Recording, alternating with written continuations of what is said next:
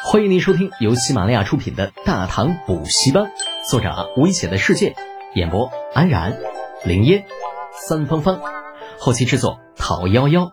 感谢订阅。第十一集，老陈膨胀了，装死。这个时候必须得装死。李浩踹了一脚抬软榻的太监，示意他加快速度，而顺带眼睛一闭，开始装死人。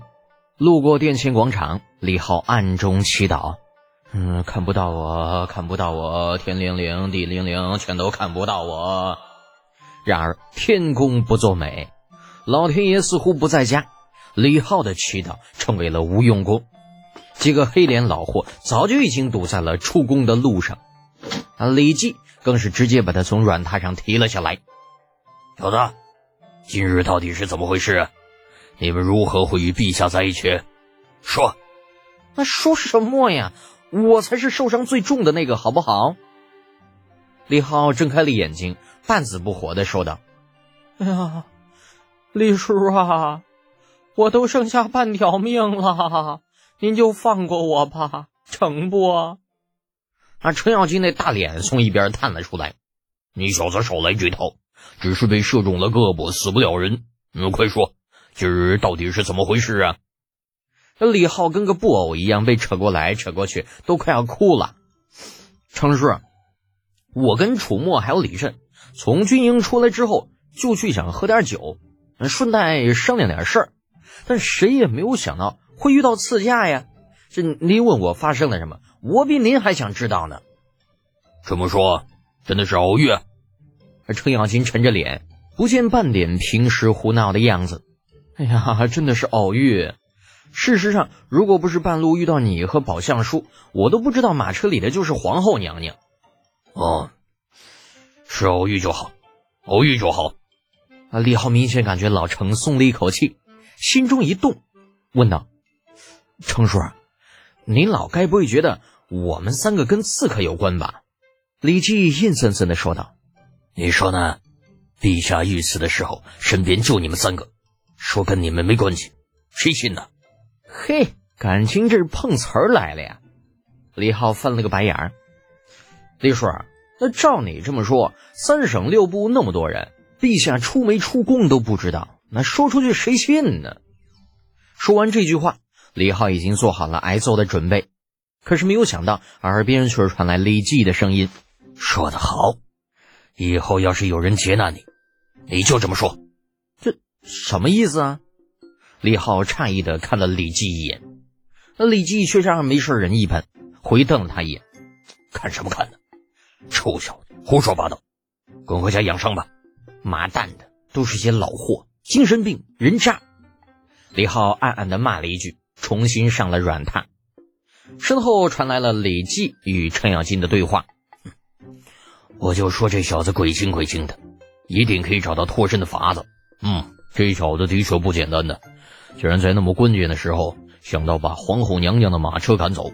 要是我家那臭小子，估计抽刀子就上去拼了。那到时候人没救下来，那搞不好还得把自己给搭进去。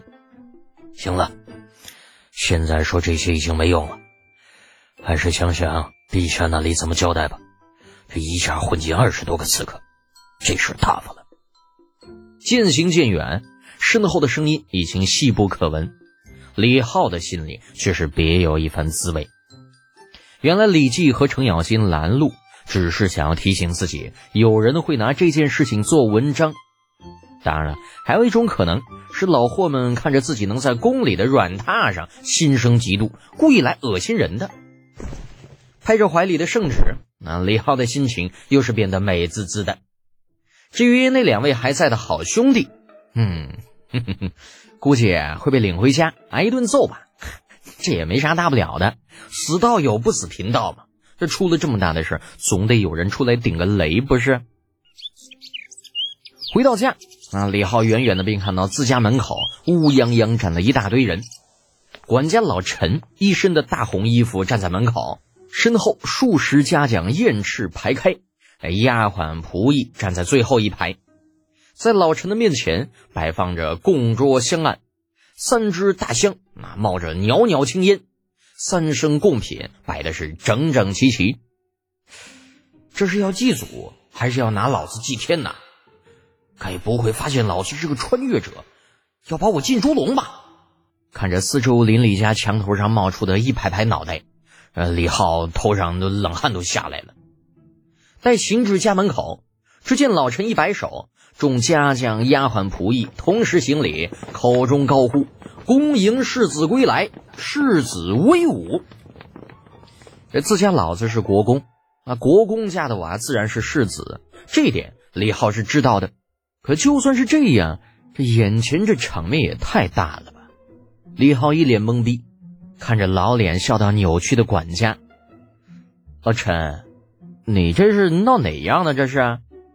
那如果不是有耳朵挡着，老陈那嘴呀都能够咧到后脑勺上去。对于自家少爷，那是怎么看都觉着稀罕，搓着两只大手干笑着。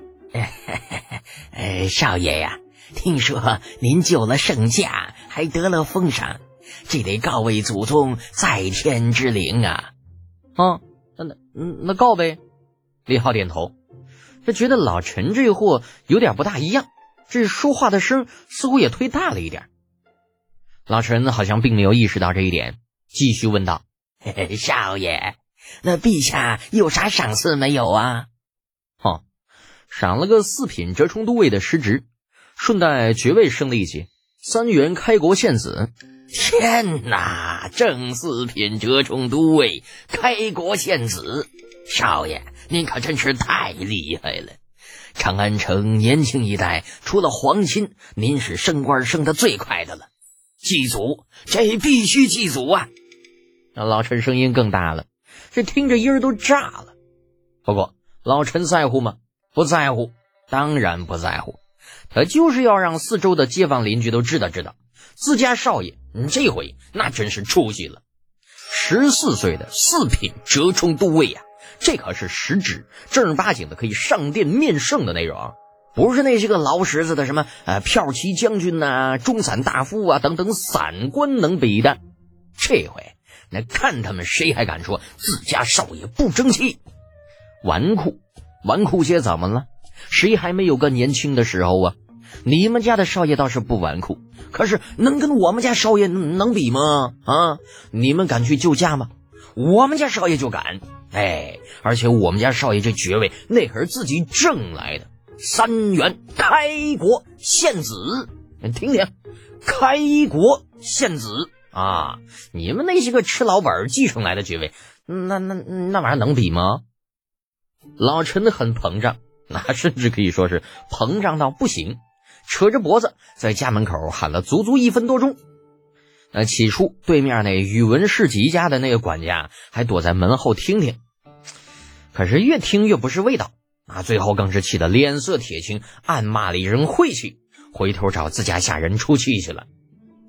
而其他的人家呢，也听到了老陈的叫嚣啊，一个两个呢，心里也不是那么舒坦。那最后李浩都有点看不下去了啊。捂着胳膊上的伤，黑着脸道：“老陈，你要是再不进家，老子就要被疼死了。”本集播讲完毕，安然感谢您的支持。